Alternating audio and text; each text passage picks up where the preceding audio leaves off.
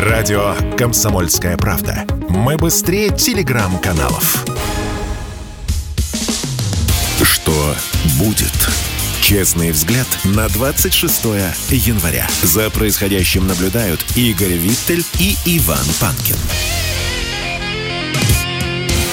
Да-да-да, Иван Панкин и Игорь Виттель. Мы начинаем новый час. Я напоминаю, что на нашем основном канале в YouTube идет прямая видеотрансляция «Битва за Запорожье». ВСУ готовится к атаке, она называется. Нас сегодня разбанили. Мы очень этому рады. Заходите на наш YouTube-канал «Радио Комсомольская правда», подписывайтесь, э, лайки, конечно же, ставьте.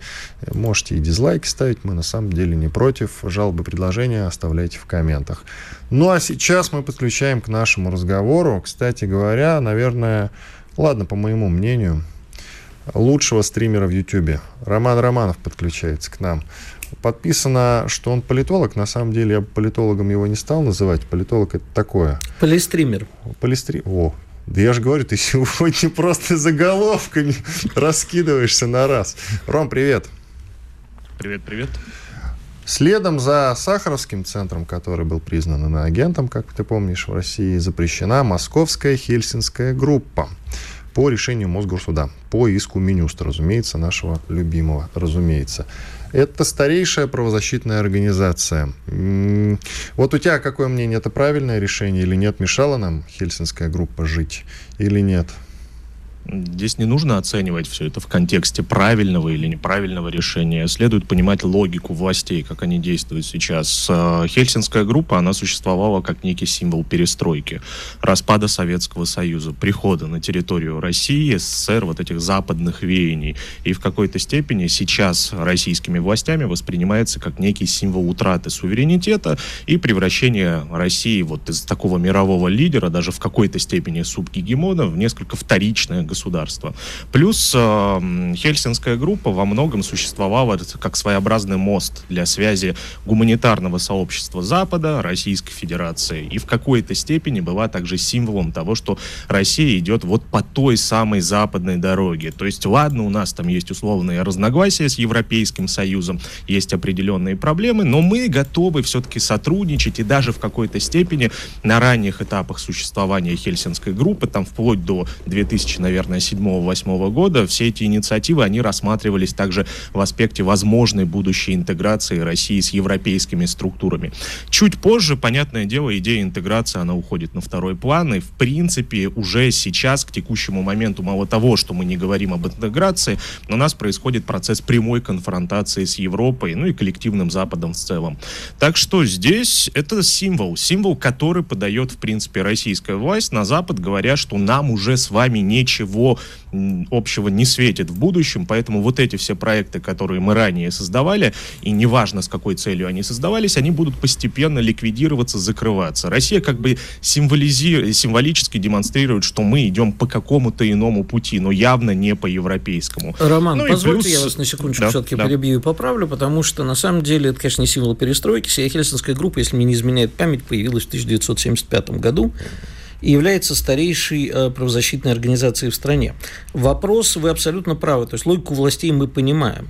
И э, тут возникает другой вопрос: не выплескиваем ли мы вместе с водой младенца? Ведь помимо, э, скорее всего, Хельсинская группа стала символом того, как правозащитные группы, которые правильную вели как бы деятельность в свое время, в своих условиях, в очень тяжелых, замечу, а, превратились в какой-то момент э, на западные деньги в оружие борьбы с государством. В этом был вопрос скорее. О том, что э, правильные, действительно, многие правозащитные группы, и Сахаровский центр, и Мемориал, начиная с правильных вещей, на западные деньги превратились в оружие борьбы с государством и с патриотизмом ну, на самом деле все правозащитные группы кем-то финансируются, да, тот же Сахаровский центр, он напрямую использовался там для дискредитации российского государства и органов государственной власти. Проблема в том, что сама, сама государственная машина не создает качественных инструментариев правозащиты. У нас всегда есть некие две крайности, да, либо у нас там правозащитник превращается в упоротого либерала, условно, да, я использую этот термин, который полностью ненавидит свое отечество, либо он становится таким служивым прапором, который говорит, вот сейчас мы будем здесь наводить порядок вот так, прямо с, с, с силовым инструментарием. Остается только в какой-то момент еще дождаться, когда этот условный прогосударственный защитник натянет на себя погоны. И российское государство не может выйти из некой этой крайности. У нас всегда есть деление на своих, на чужих. Плюс генеральная проблема всех этих правозащитных организаций, она заключается в том, что в какой-то момент они начали жестко дистанцироваться от государства. Поначалу, да, это, наверное, смотрелось как нечто нормальное, потому что критика со стороны нужна, но все-таки любому проекту нужно, нужно финансирование, особенно если это проект в гуманитарной сфере. И вы упомянули Сахаревский центр, в данном случае Хельсинскую группу тоже в этом эфире обсуждаем. Да, эти проекты Иноагент, будут это, получать... видимо, надо... Я сказал уже. Да, видимо, где-то надо говорить про то, что они иноагенты. Э, Роман, так вопрос, а мы так, наверное, всех правозащитников выкинем, не пойми куда. Да, что Если касается таким правозащитного, идти, то, да. Ром, э, что касается правозащитного движения, именно не, скажем так, не лояльного государства, оно необходимо все-таки стране для реальной критики или нет? Вот вопрос. А, я считаю, что такие структуры, несмотря на некоторую свою деструктивную деятельность, все-таки необходимы, потому что критика, не связанного там с финансированием со стороны э, каких-то центров принятия решений на территории России, в любом случае нужна. Потому что если у тебя правозащитник кормится из твоих же рук, то в любом случае его критика, направленная на тебя, и решение там определенных проблем прав человека внутри российского государства будет по большей части эффективно. Пусть существующие там на западные деньги организации ведут свою деятельность, но мы так или иначе будем обозначать, на чьи деньги они ведут свою какую-то структурную работу. Плюс важно во всех этих, в этих историях вести именно аспект какой-то прямой всегда конкурентной информационной борьбы. Да? То есть представьте в один прекрасный момент российское государство скажет, а зачем нам нужно множество источников информации? Зачем нам нужна комсомольская правда или там, предположим, РЕН-ТВ, Известия, любые другие издания, которых тысячи на территории России? Если есть один проверенный источник информации, там, предположим, первая или вторая э, кнопка телевизора, здесь правда. примерно ровно такая же схема Роман, работает. ну Нам вот всегда... тут я, я хотел бы сказать, что ну, РЕН-ТВ нужно обязательно оставить. Откуда мы при рептилоидов будем узнавать, в конце они, концов? Они уже изменили, изменили. Да, я просто Там не смотрел. серьезное телев... такое СМИ. Ну, да. есть... А, серьезное СМИ, я что-то пропустил. Откуда я сам про себя рептилоида буду узнавать? Вот только же из передач определенных. А, Роман, скажите, пожалуйста, а, а вот не, вы так за, упомянули, что у нас две крайности, либо финансируемые на западные деньги правозащитные, либо, как вы сказали, берущие под козырек. Но у нас ведь и Совет по правам человека достаточно почистили, особо буйных убрали. Да но прям кто там был момент... буйный, кстати, там буйных-то и Это не было. Это буйных-то и не было, но буйных со, с точки зрения государства. А, ну если Условная так. Винокурова, наверное, буйной была. Да-да-да, или Николай Карлович Сванидзе, наверное, про него речь, он буйный был. Ну, я вообще-то я Катю Винокурову имел в виду, в общем. Да вот, Катю А я не знаю, Ева Меркачева осталась? По-моему, да. По-моему, Ева оставалась, да. Да, ну, да, да, да. да. И да вопрос напомни. Вопрос, да. Э, что делать вот с этим? То есть не возникает ли у вас ощущение, понимаете, вы сказали, хорошо, пусть знают, откуда деньги про таких правозащитников. Все правильно. Но у нас иноагент стал не э, символом, как бы не просто обозначением того, что человек существует на иностранное финансирование. Сами решайте, верить ему или нет. А это прям такая желтая звезда на э, костюме ну, как раз соответствует э, тому, как слово агент используется в русском языке, там, шпион, западная агентура. В принципе, так к ним и относятся, да, как к агентам иностранного влияния. Но здесь, опять же, вот нужно, если мы берем практику там из э, американской, в данном случае, юридической какой-то нормы, да, то давайте попробуем, как у них это все использовано. Опять же, обозначение иностранный агент в США для чего нужно? Для того, чтобы обозначить аспекты финансирования и чьи интересы в данном да, случае Да, но там это не является желтой звездой. Вот это вот другой ну, вопрос у нас, наверное, в принципе, должно работать. Просто в конечном счете, если всех обозначить как иностранные агенты, абсолютно за любую критику, да, если у нас сегодня там Винокурова уже не подходит под аспекты человека, который способен защищать права человека, ну тогда кто, в принципе, подойдет? Только тот, кто в форме ходит, да, или строим по, э, по Красной площади, предположим? Нет, понятное дело, что в таких условиях государственные структуры не будут эффективными. И более того, сама правозащитная и государственная деятельность превратится в какую-то фикцию в этом направлении. Потому что что если у вас нет конкуренции, альтернативной точки зрения, любое, абсолютно любое направление со временем деградирует. И в данном случае российская правозащита может пойти по такому пути. А оно, ну вот, гражданам Российской Федерации нужно? Нет, в принципе. Не Мы, нужно. наверное, разделяем с вами общечеловеческие ценности, которые нужны в том числе. и Ну, Я вообще которые, хочу- особенно если речь идет все-таки про э, старейшую действительно правозащитную организацию, я думаю, что да. Я хочу себе найти закрытие пом- пометку ка- везде э, агент рептилоидов. Пусть у меня будет. Это произведение создано агентом рептилоидом, рептилоидов Игорем Витлем. А, еще одна очень тема, на этот раз э, совсем грустная.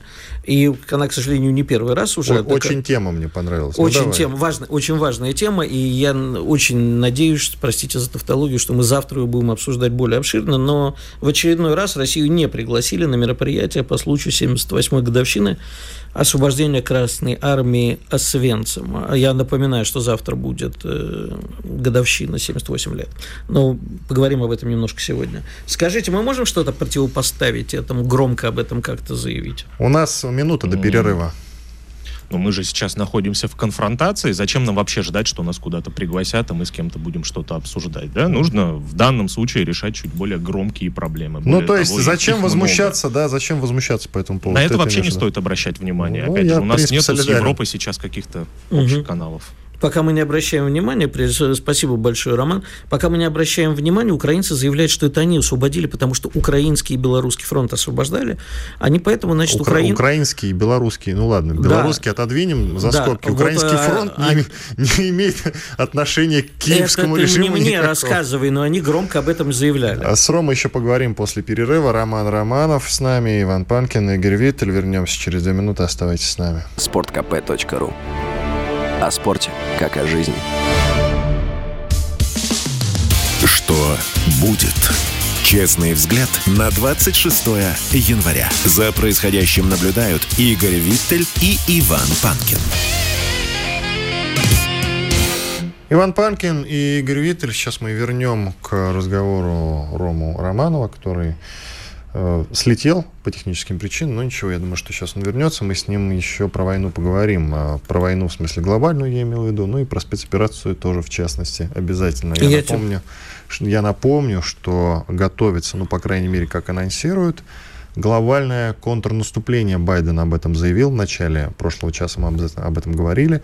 И более того, уже из Запорожья приносят нам сведения о том, что там концентрируют а, ВСУ 40 тысяч своих военных, что, на мой взгляд, крайне тревожно. Правда, вот военный эксперт, который сегодня был в нашем эфире, Артамонов, сказал, что если они там концентрируют такие войска, то это, скорее всего, для отвода глаз. Не нужно думать, что какая-то контратака будет именно на этом направлении, возможно, и на других тоже. Хотя 40 тысяч. Я до сих пор не верю в эту цифру. А можно если к этому отнестись, как долго же я вас здесь собирал, и нанести какой-нибудь мощнейший? Как здорово, что все мы здесь сегодня Без собрались. Можно Как будет... здорово, что все вы здесь сегодня собрались. Мы обязательно поставим эту песню в эфир, когда мы по этому месту ракетами отбомбим.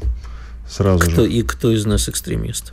В смысле, а в чем тут экстремизм? Ну, всё время армию говоришь, противника. У- Уничтожить армию противника это экстремизм? Нет, когда я призываю к использованию тяжелого э, тактического ядерного оружия, ты, Ты говоришь, что- про тактическое, я про обычные снаряды а, говорю. ну, это скучно. Да, конечно, скучно, да, 40 тысяч уничтожить. Весь мир троху, весь мир. Ром Романов вернулся к нашему разговору. Я проанонсирую телеграм-канал «Шестой день» Роман Романов и Романов Стрим. Подписывайтесь обязательно. И YouTube-канал «Русский алармист», насколько я помню. Да, Ром, «Русский алармист». Стримы Да, можете да, смотреть там. Регулярно они выходят. Стримы рекомендую смотреть. Рома прекрасно делает. Ром, давай немножко поговорим про спецоперацию. Ты наверняка слышал, да, вот у тебя и стрим выходил на эту тему, что в Запорожье ВСУ концентрирует 40 тысяч своих солдат. Но как ты думаешь, это для отвода глаз или все-таки что-то серьезное грядет в ближайшем будущем? Но они концентрируют там их давно, примерно на протяжении последних трех месяцев, согласно тем новостным сводкам, которые приходят где-то в районе Гуляй-Поля Орехова, и группировка реально достаточно крупная, по некоторым данным от 30 там, до 60 тысяч военных может быть сконцентрирована.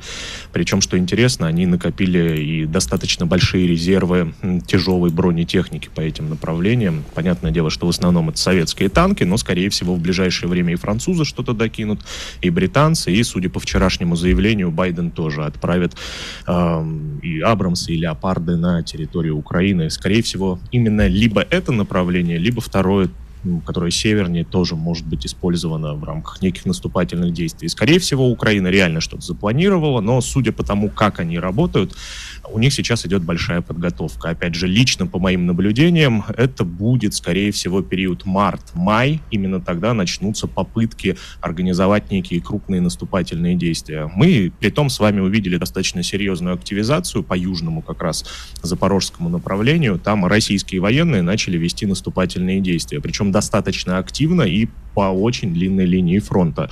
От Каменского до Угледара. И по некоторым направлениям даже есть успехи. То есть в районе Угледара наши постепенно начинают заходить э, в район городской застройки. Пусть и этот город не самый большой, там около 10-12 тысяч населения живет, но с точки зрения стратегического значения Угледар важен, поскольку открывает возможности для зачистки, э, опять же, предместий Донецка с запада. Напомню, город до сих пор находится под интенсивным огнем украинской артиллерии артиллерии. Буквально ежедневные удары туда наносятся. Поэтому движение важное. Но здесь важно понимать следующее. А, Российская Федерация, скорее всего, пытается для себя создать некие лучшие позиции в предстоящей большой весенней кампании. То есть буквально отодвигаем свои рубежи, ожидая, что, видимо, враг будет планировать достаточно интенсивные боевые действия.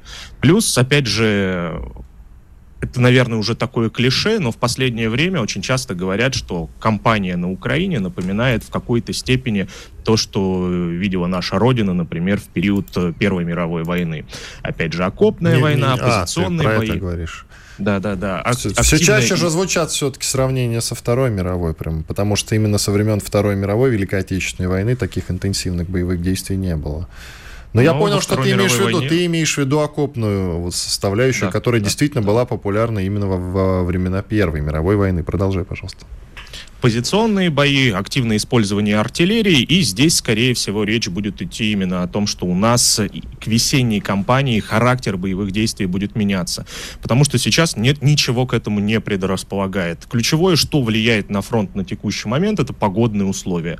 Вот вроде бы мы в январе находимся, а даже в Москве достаточно тепло. Местами слякоть, а там совсем уже грязь, да, то есть для тяжелой бронетехники нет возможности, особенно на юге Украины, устраивать активное движение. Опять же, даже сейчас посмотреть на кадры боев, которые приходят со стороны того же Орехова, Каменского или Гуляй-Поля, мы видим, что активно и украинская, и российская сторона не задействуют бронетехнику. То есть реально, скорее всего, идут позиционные боевые действия, позиционное российское наступление в попытке отодвинуть предстоящие рубежи скорых боевых действий, которые будут очень серьезные, судя по тем тенденциям, которые мы видим. А тенденции следующие, то есть у нас Байден заявил 31, Абрамс отправляет затем у нас Шольц говорит о 14 леопардах. Рейн Метал говорит, что готов отправить на территорию Украины в течение года там 130 леопардов произвести, либо вывести их из резерва э, немецкой армии. Далее Норвегия присоединяется к поставкам, Финляндия, возможно, также Словакия с Чехией присоединятся. Но и это не ключевое. Вот буквально сегодня утром по линии информагентств пошли сообщения от нескольких э, американских производителей авиационной военной техники, которые начали делать заявление в том духе, что ожидаете, мы планируем, в принципе, начать орг- организовывать производство и даже, возможно, поставки для того, чтобы заместить ту военную технику, которая будет выбывать э, в рамках военной помощи для Украины. То есть все идет по какому-то выверенному плану со стороны Запада. Сначала они сформировали некие пехотные соединения для обороны и удержания позиций, затем они начали формировать купола ПВО, которые сейчас развертываются на Украине помним, да, три Патриота, которые в ближайшее время будут закинуты на территорию этого государства. После формирования ПВО логично они будут формировать э, наземные бронетанковые соединения, ну и как вишенка на тортике под названием э, весеннее наступление будет выглядеть как раз-таки формирование воздушных частей, поскольку если вы ведете крупные наступательные действия, воздух должен быть за вами, иначе все эти операции с попытками наступления будут захлебываться. Поэтому готовимся к весне, скорее всего, она будет очень жаркая, как с российской, так и с украинской стороны. Более, я, более того, я уверен, что э, ни Генштаб, ни Министерство обороны, ни сама Российская Федерация ни в коей степени не пойдут на попятную, не будут давать никаких уступок. Более того, будут даже пытаться завоевывать инициативу. То есть э, история, скорее всего, в самое ближайшее время уже будет идти к какому-то апогею и возможной финальной даже развязке. Все будет зависеть от того, насколько громкими будут события предстоящей весны. Короче, как пел бы, спел бы Игорь Федорович Летов, все идет по плану. Придется именно кормить э, толпу, цитирую его же. Скажите, пожалуйста, Роман, а я вот тут внимательно изучал э, ваш канал, и у вас была чудесная, по-моему, вчера новость о том, что шведы приготовились к ядерному удару со стороны России, но э, даже есть нет... они приготовились получить ядерный да, удар, получить, я надеюсь. Получить, да. Я же говорю, со стороны России. Но при этом там даже не сама новость прекрасна, а слова начальника штаба вооруженных сил Швеции, который сказал гениальную фразу. Прямо я бы ее высек прямо у нас в студии. В граните? В граните бы высек. Он сказал, что у России есть неприятная особенность делать то, что она говорит. Стоит ли нам действительно обращать внимание э, на наших соседей, потому что в последнее время они как эти, как там в Винни-Пухе было, входят и выходят в НАТО. Мой любимый цвет, мой любимый размер. Ну, в НАТО они, скорее всего, войдут, я так думаю. а, Швед... а, так, а, а Турция выйдет. Стратегии. Турция выйдет обязательно. Они, они все войдут. Сначала все выйдут, потом войдут, а потом помирятся. Там, и будет счастье, любовь и жвачка. То есть все отлично будет внутри НАТО. А относительно вот этих заявлений внутри Швеции, скорее всего, они делаются для внутреннего потребителя. Сейчас, по сути, вот везде в Европе и в США активно муссируется тема русской угрозы. Им нужно как-то объяснить, зачем нужно принимать участие в событиях на Украине. Ну и Российская Федерация в данном случае должна выступать в роли такого масштабного пугала, который угрожает безопасности и самих шведов. Вот если что, русские будут готовы нанести ядерный удар. Поэтому с русской проблемой надо как-то разобраться. А Такой может, мотивирующий раз... элемент а может, раз нас все равно в этом обвиняют, уже как бы сделав то, в чем нас обвиняют. Вот у меня один принцип есть в жизни. Если в чем-то обвинили, не оправдывайся, а делай так, в чем тебя обвинили. Может, раз они приготовились... Ты ну... опять про ядерный удар. Ну, слушай, если они боятся нашего ядерного удара, говорят, у России есть неприятная особенность. У нас есть неприятная особенность сделать то, что Ты знаешь, говорим. к сожалению, к сожалению, я думаю, что Рома со мной солидаризируется сейчас. Мы делаем не все, да то, и даже я с вами солидаризируюсь, увы. Но мне больше нравятся слова начальника штаба военных вооруженных сил Швеции. Ну, Рома, я, правда, не помню, чтобы мы заявляли, что мы готовы нанести по Швеции. А что, что ответим мы заявляли? Жестко ответим. Ответим, да. Первыми наносить не будем.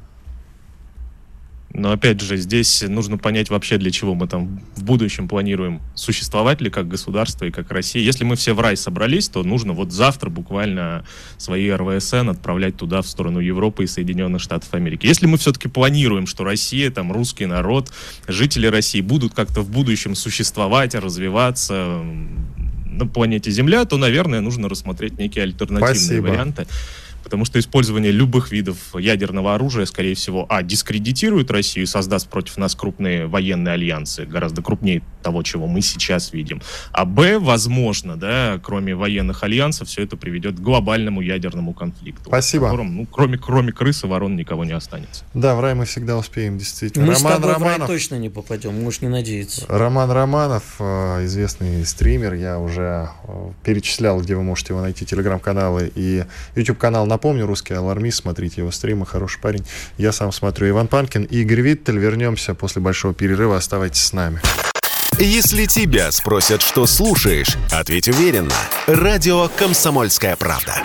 Ведь Радио КП – это самая топовая информация о потребительском рынке, инвестициях и экономических трендах. Что будет? Честный взгляд на 26 января. За происходящим наблюдают Игорь Виттель и Иван Панкин. Ну что ж, возвращаемся в студию, как и обещали, а мы никогда вас не обманываем, по крайней мере в этом, в студии Игорь Виттель и Иван Панкин. И с нами уже, как всегда, традиционно в этот час, в это время, эксперт по экономике Олег Сергеевич Сухарев, главный научный сотрудник Института экономии Российской Академии Наук. Здравствуйте, Олег Сергеевич. Доброе утро. Олег Сергеевич, хотелось бы у вас вот что спросить. Мы уже начинали сегодня эту тему с нашим экспертом по энергоносителям, но вдруг вы что-то хорошее скажете. А как так получается, что мы продолжаем торговать с недружественными странами и с прямым врагом Украины, используем ее для транзита, для закулисных сделок каких-то? Можно ли это все э, прекратить без ущерба для российской экономики? Ну, я думаю, что целиком прекратить для ущерба, э, без ущерба, я прошу прощения, для российской экономики, это на сегодня ну, достаточно, так я мягко э, выражаюсь, непросто. Потому что, ну, конечно, наша экономика зависима от, от углеводородов, и от вообще от, от поставок минерального сырья на мировые рынки, ну, процентов на 60-65 до 70. Э, вот, ну, 60-65 точно. Вот, поэтому, ну, представьте, какая это значительная цифра.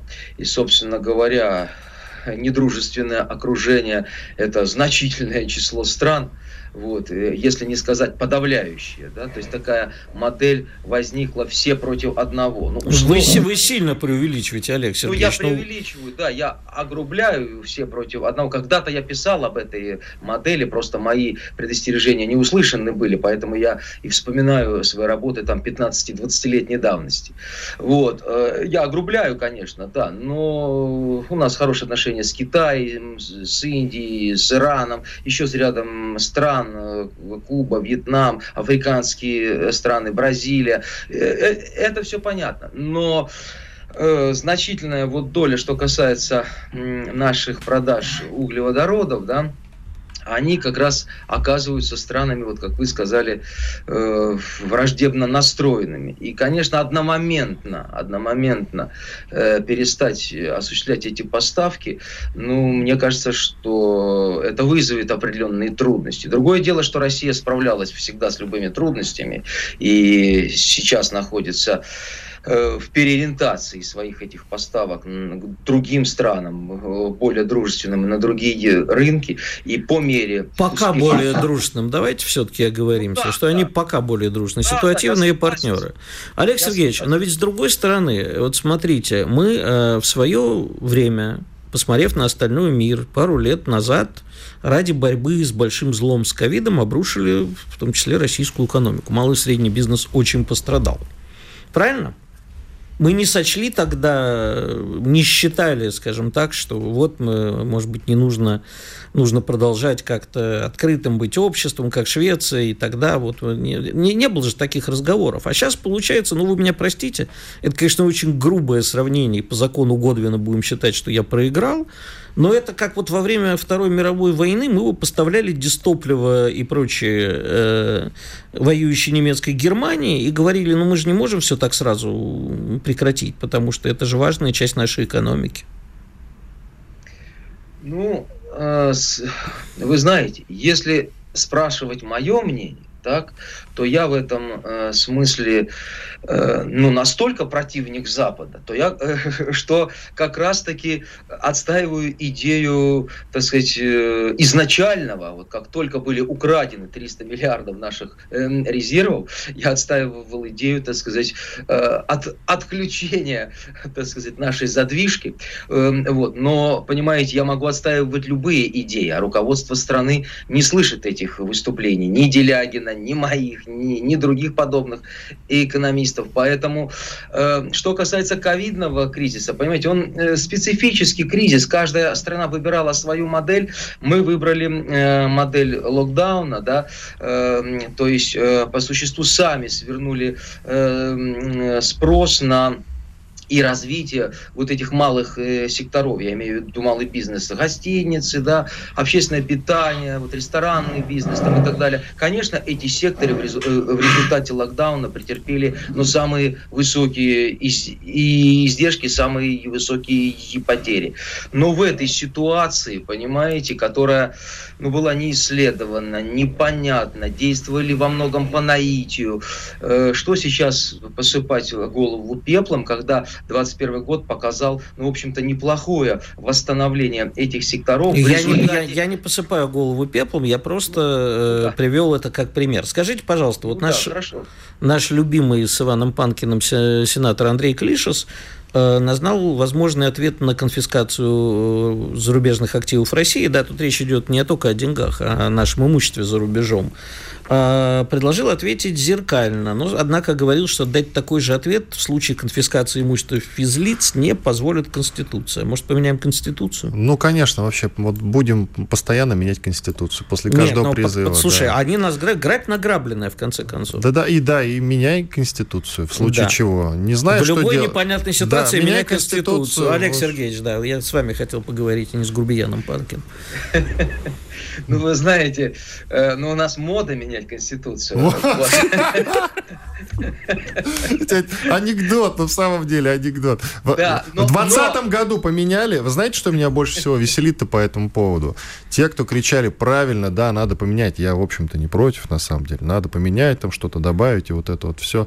Но мне больше всего нравится, как те люди, которые громче всех кричали, что да, правильно, полностью поддерживаем, Потом, после того, как уже поменяли в 21-22 году, кричали, а этого-то у нас в Конституции нет, это вот надо Дорогой добавить, лишение Иван. гражданства надо добавить. А ты что в 20 году Давай помалкивал? Секс... Ты что в 20 Я тебе говорю Слышь условному, условному. Ты кого на районе знаешь? Ты что меня тут это сам? Давай с Олегом Сергеевичем поговорим. Интеллигентный человек, не мы, быдло.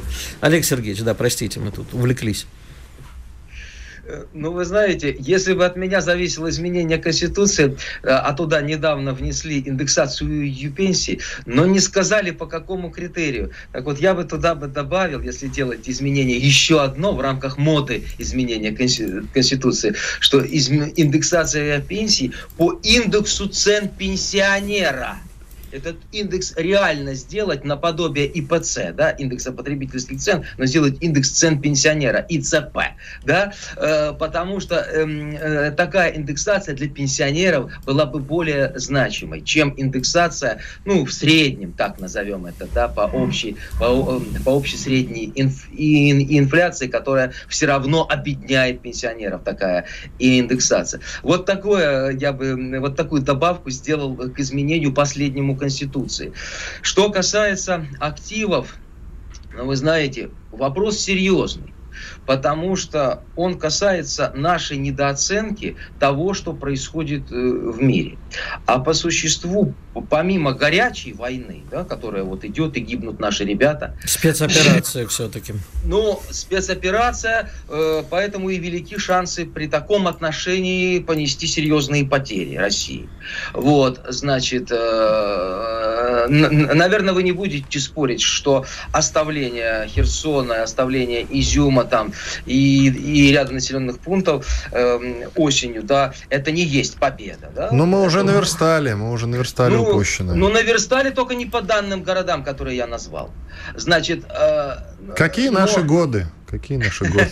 Но, но дело в том, э, э, я сторонник поднятия всех наших сил вот, военных и всех возможностей, э, с отрезанием от западной границы Украины и от поставок. То есть удар с Беларуси с севера на юг. Но я не член Генштаба и рядовой запас, даже не имею офицерского звания. Поэтому не мне судить. Но э, то, что происходит, вызывает удрученное э, состояние и у меня, и у членов моей семьи. Значит, но дело не в этом. Что касается активов. Значит, помимо горячей войны, мы наблюдаем экономическую войну. Причем она началась до горячей. И наши меры, здесь я чуть, ну, чуть более компетентен, да, э, чем в военных делах, э, мне кажется, они неадекватны экономическим угрозам и экономическим действиям Запада в отношении нас. Мы, во-первых, не предотвратили кражу наших активов, во-вторых, мы похожи на такую мямлю в отношении этих активов, вот, о, о, о которых вы, вы спрашиваете. Мы пока риторически обсуждаем, что с этим делать. Уже 10, 11 месяцев, да, и ничего пока толком, ну, грубо говоря, не сделали такого серьезного. Ну, действительно, вообще-то по логике вещей, если мы потеряли 300 миллиардов, то необходимо не ныть, что вот, вот а, а, а может будет возврат их, а может не будет, а вот как Запад пос, э, поступит, а арестовывать и имущество Запада на равновеликую сумму. Или, по крайней мере, арестовывать с такой же заморозкой, чтобы этот актив работал на нас. Но это логическое действие, напрашиваемое, причем опять ответное. Мы всегда отвечаем, мы не идем впереди событий, мы плетемся Позади. Олег Сергеевич, у нас, к сожалению, да, заканчивается время. Единственное, что я хотел бы добавить, не спросить уже, потому что не успеете ответить, я вас просто приглашаю в ближайшую передачу, поговорим об этом. Что, конечно, на момент начала спецоперации мы должны были быть э, как Китай, да, который там, а вот мы сейчас с Китаем, а, пожалуйста, у нас весь кобальт э, в Африке наш, да, как вы свои батареи будете делать без нашего кобальта. Мы должны были бы что-нибудь такое, да, не говори, что мы там, видишь, без наших энергоносителей, выясняется, худо-бедно обойдутся. А, напомню, что Олег Сухарев, Олег, э, главный научный сотрудник Института экономики Российской Академии Наук был у нас, а мы продолжим в ближайшее время с Иваном Панком. Радио «Комсомольская правда». Никаких фейков, только правда. Что будет? Честный взгляд на 26 января. За происходящим наблюдают Игорь Виттель и Иван Панкин. Иван Панкин и Игорь Виттель, мы продолжаем финальная часть нашего сегодняшнего разговора. Начнем мы ее с задач, которые ставятся перед нашей страной. Владимир Путин включил в эти самые задачи государственной, культурной, правда, политики, противодействия кавычка открывается, излишнему использованию иностранной лексики, кавычка закрывается. Ну, типа, окей, не надо говорить, да. Да нет, Про... слушай, там же он не расшифровывает. Главная проблема, не, извини, что я тебя перебил, вежливо, неожиданно сказал я, а дело же не в том, что сказал Путин. В словах Путина действительно есть некая доля правды. Это же не про окей, я думаю, он говорит. А, а про что? Бесконечное мы сейчас зашиперим на митинги в... и так далее. Ну и что? Это, это раздражает, это, это не должно... Это, это не раздражает должно... тебя. Да, слушай меня, это меня, да, где-то прими таблетки. Да, раздражает, но это не должно государством контролироваться. Это может только раздражать, потому что после этого это не Путин будет решать. Путин скажет, чиновники возьмут под козырек, и эти долбоклюю чиновники бессмысленные скажут, ага, Панкин сказал, окей, получи статус иноагента. Вот так это будет в реале. Поэтому, уважаемый Владимир Владимирович, вы помните все, что вы говорите, потом попадает в руки чиновников, которые могут настолько ваши поручения исказить. В лучшем случае они их не выполняют. Вот там майские указы не выполнены. Это не так страшно по отношению к тому, что они иногда выполняют, но так, как они это видят. Поэтому я предлагаю вот такие инициативы не вбрасывать я, кстати, об этом уже говорил, напомню. И, кстати, даже можно и бэк вспомнить. Были времена, когда у нас активно в речи использовались французские слова, например, и ничего. Мозда на все французское ушла, французские слова остались и стали русскими а так словами. бы Пушкина отменили, который на французском говорил лучше, чем на русском Конечно, конечно. Я еще хочу добавить, что э, мы ведь эти слова превращаем в русские слова. Все, вот, ну, в принципе, да, я, помнишь, сравнивал это с неким порабощением. Ведь русский язык способен на это. Мы не помним, ну, допустим, тоже слово «абажур», которое мы сейчас не считаем французским, оно ведь с нами, оно русское слово, но изначально французское все же.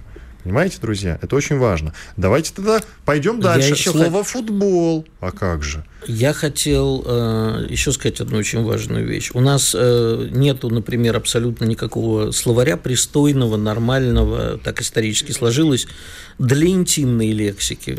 Так что вот как можно, не по, кроме как по-французски, нанять, обозначить некоторые виды секса. К сожалению, только очень грубо. Поэтому иногда все-таки лучше по-французски, чем грубо и по-русски. И э, вот вопрос, э, каковы цели, каковы цели этой борьбы?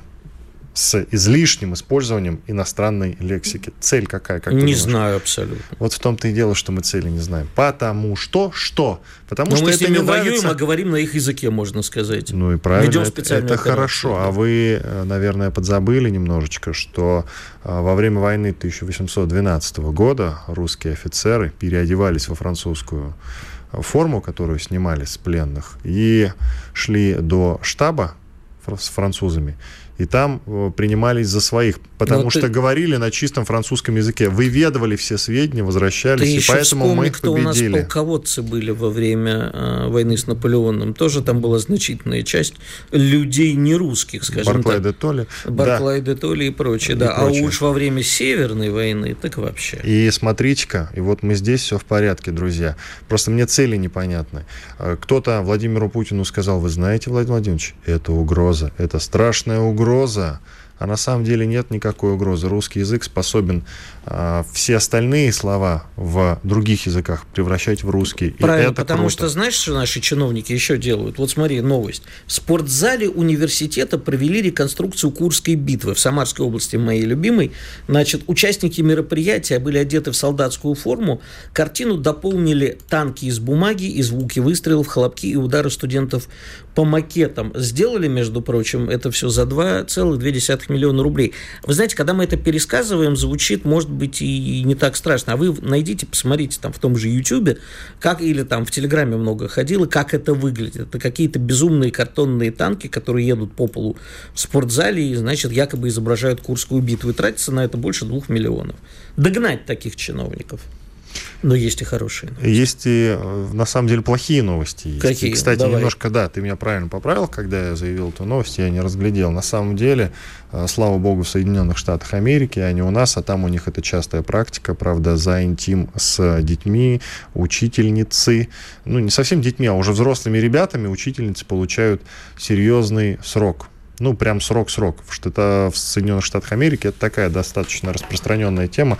А тут учительницу, слава богу, только уволили, значит, в США а, за интим по видеосвязи из школьного кабинета с заключенным. Мне сначала показалось, что с очередным, собственно, старшеклассником. Ну, мы поэтому с тобой поспорили перед началом. Да, я да, видел новость да, по, да, да, все в порядке. Итак, а, значит, э, она по видеосвязи общалась с каким-то заключенным, и кто-то, э, значит, заметил, что она это делает из школьного кабинета. И, конечно, слава богу, обошлось без срока. Ее просто уволили. Правда, и... теперь, конечно, с волчьим билетом ее никуда не возьмут. Я вот задаюсь а вопросом... А мне есть что сказать. Ты ну... представляешь, какой недо этот самый э, в Соединенных Штатах, если они самый... ищут секс э, по видеосвязи с заключенными. Давайте мы вам пришлем, или лучше вы к нам приезжайте. У нас свободных мужиков море. Они На самом го... деле с мужиками-то проблемы в России, а у ты чего? В смысле? Ну, только мы с тобой остались. На самом деле это ну, шутка. возьмем на себя удар. Ну, что ж а, поделаешь, Панкин. Игорь, на самом деле у нас а, мужчин сильно меньше, чем женщин. Сильно меньше. Я даже стесняюсь тебе перечислять, какое количество из них а, пьют, бухают и так далее, какое количество из них нетрадиционной сексуальной ориентации, какое э, количество из них сейчас, простите, на фронте находится, что, конечно, прекрасно, с одной стороны, ну и так далее. Возьмем... Где-то мужиков ты нашел. Мы, мы с тобой возьмем время. на себя повышенные обязательства, хотя я думаю, что многие американки предпочтут с заключенными по видеосвязи, чем с нами. С И тобой. у нас э, с заключенными, чтобы ты знал, тоже в России переписываются активно женщины. Это как бы нормальная практика. Ты Поэтому... что, не знаешь такой сеанс? О чем ты говоришь? Ну, есть такое, когда женщины разбираются в дома напротив тюрьмы и устраивают а, ну там да. стриптиз. Да, да, да, да, конечно. Правда, история, о которой мы с вами рассказываем, она иронична еще и тем, что Донна Барбер, та самая учительница, которую уволили за интим по видеосвязи. Ей 52 года, вот пристали к женщине на самом деле. Только у нее личная жизнь началась налаживаться. А я хотел специально под это дело поставить песенку. Учительница первая моя, она же последняя.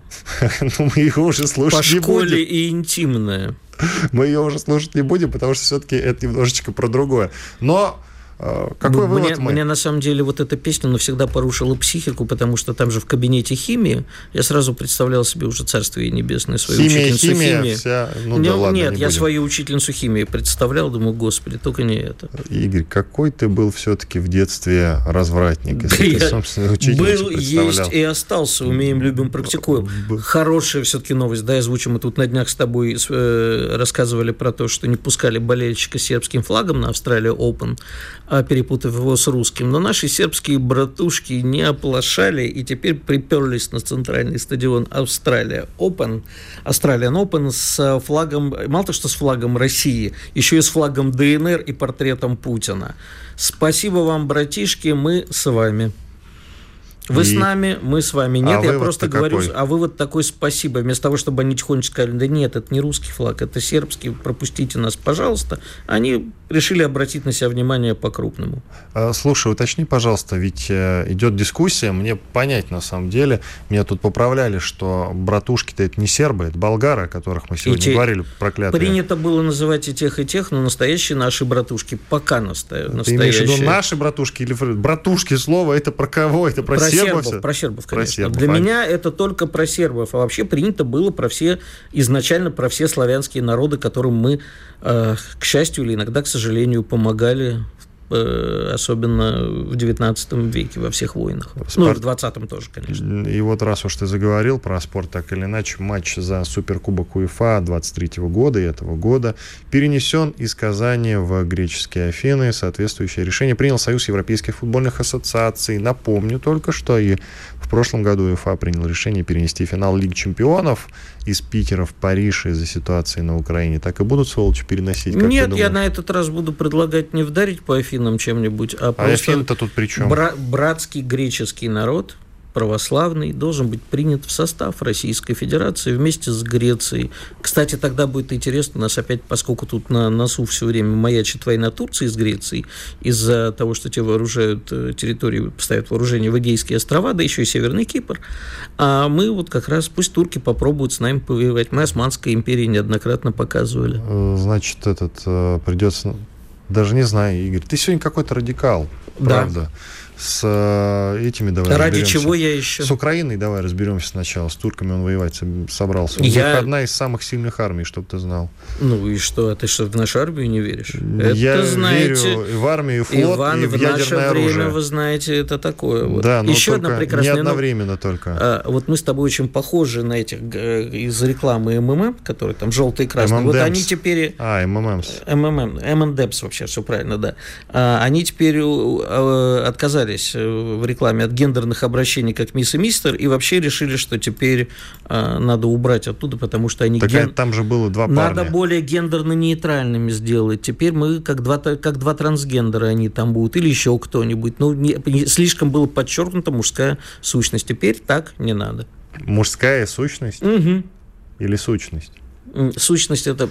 Ладно. Иван Панкин и Игорь Виттель были здесь, остались очень довольны. Э, трансляция на YouTube, радио «Комсомольская правда», канал разблочен, так что впредь, я надеюсь, надолго вы будете смотреть нас э, там. Подписывайтесь обязательно, лайки ставьте, жалобы и предложения дописывайте. Мы с Виттелем их будем перечитывать на ночь. Все, встретимся завтра. До свидания. Чтобы получать еще больше информации и эксклюзивных материалов, присоединяйтесь к радио «Комсомольская правда» в соцсетях. В отечественных социальных сетях. Смотрите новые выпуски на Рутьюбе, читайте телеграм-канал, добавляйтесь в друзья ВКонтакте, подписывайтесь, смотрите и слушайте. Радио «Комсомольская правда». Самая оперативная и проверенная информация в эфире и соцсетях.